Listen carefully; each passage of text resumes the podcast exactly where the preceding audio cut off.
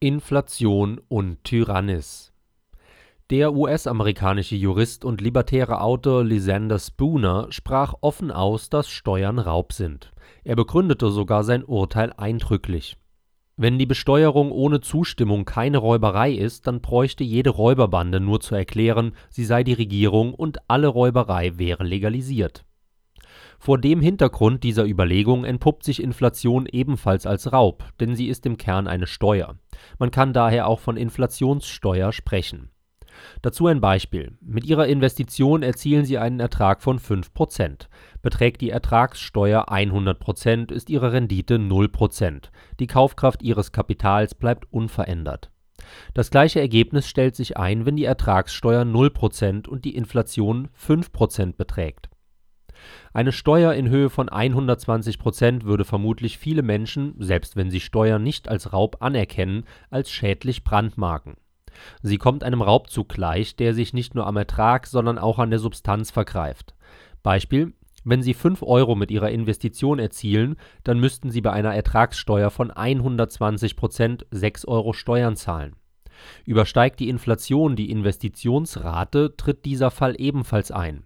Sie erzielen einen Ertrag von 5 Prozent, die Inflation liegt bei 6 Prozent. Sie erleiden einen Verlust von einem Prozent.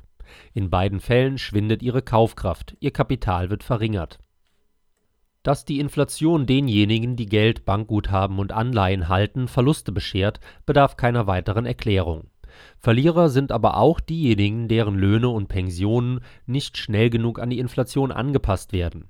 Und was häufig übersehen wird: Viele Unternehmen leiden früher oder später unter Inflation. Beispielsweise verteuern sich die zur Produktion erforderlichen Faktoren wie Arbeit, Vor und Zwischenprodukte und Energie. Wenn es den Unternehmen nicht gelingt, die erhöhte Produktionskosten auf die Absatzpreise abzuwälzen, schrumpft der Gewinn die Inflation setzt zudem die Kaufkraft der Kunden herab, die ihre Nachfrage einschränken, und auch das schadet Umsatz und Gewinn der Unternehmen.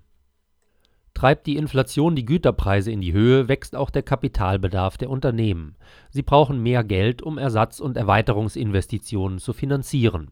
Folglich müssen sie verstärkt die Eigen und Fremdkapitalmärkte anzapfen Zunehmende Verwässerung des Eigenkapitals und/oder wachsende Verschuldung sind die Folge und damit auch eine steigende Abhängigkeit von Banken und institutionellen Investoren wie BlackRock und Co., die wiederum dafür sorgen, dass die staatlich verorteten Umgestaltungen (Klimaverträglichkeit, Mindestrepräsentanz von Frauen in Vorständen, Gendergleichstellung etc.) in den Betrieben Einzug halten und vollzogen werden.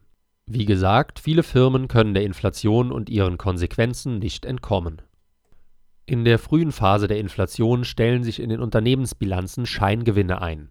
Gewinne, die dadurch zustande kommen, dass die Verkaufserträge durch die Inflation bereits aufgebläht sind, die in der Buchführung ausgewiesenen Produktionsaufwendungen jedoch noch nicht.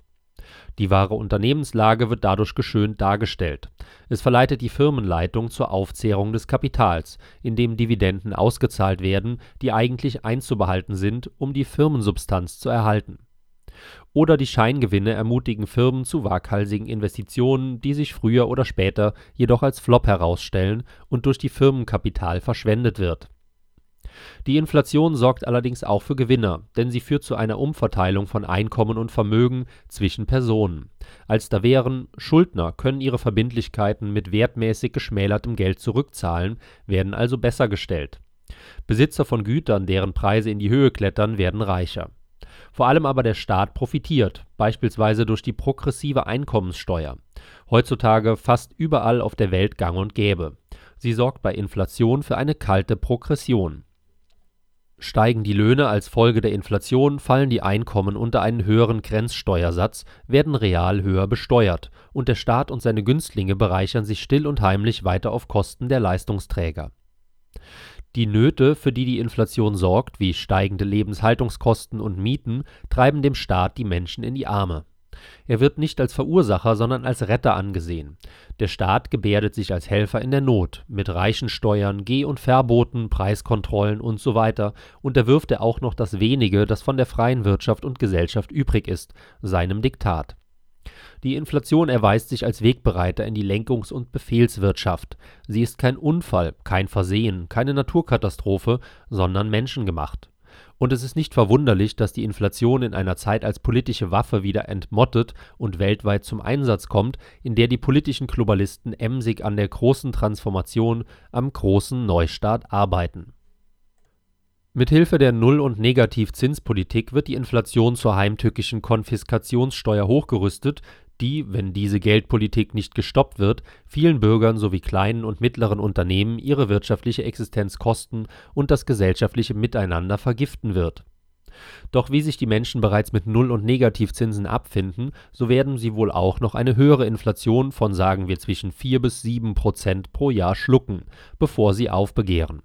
Zumindest eine gewisse Zeit dann aber kann es bereits zu spät sein, hat der Staat alle roten Linien überschritten, die seinen Allmachtswünschen hätten Grenzen setzen sollen. Und genau das ist das vielfach verkannte Übel der Inflation. Sie ist nicht nur Raub, sondern vor allem auch Nährboden für den tyrannischen Kontrollstaat. Sie hörten einen aktuellen Beitrag von Thorsten Polleit, nachzulesen auf eigentümlich frei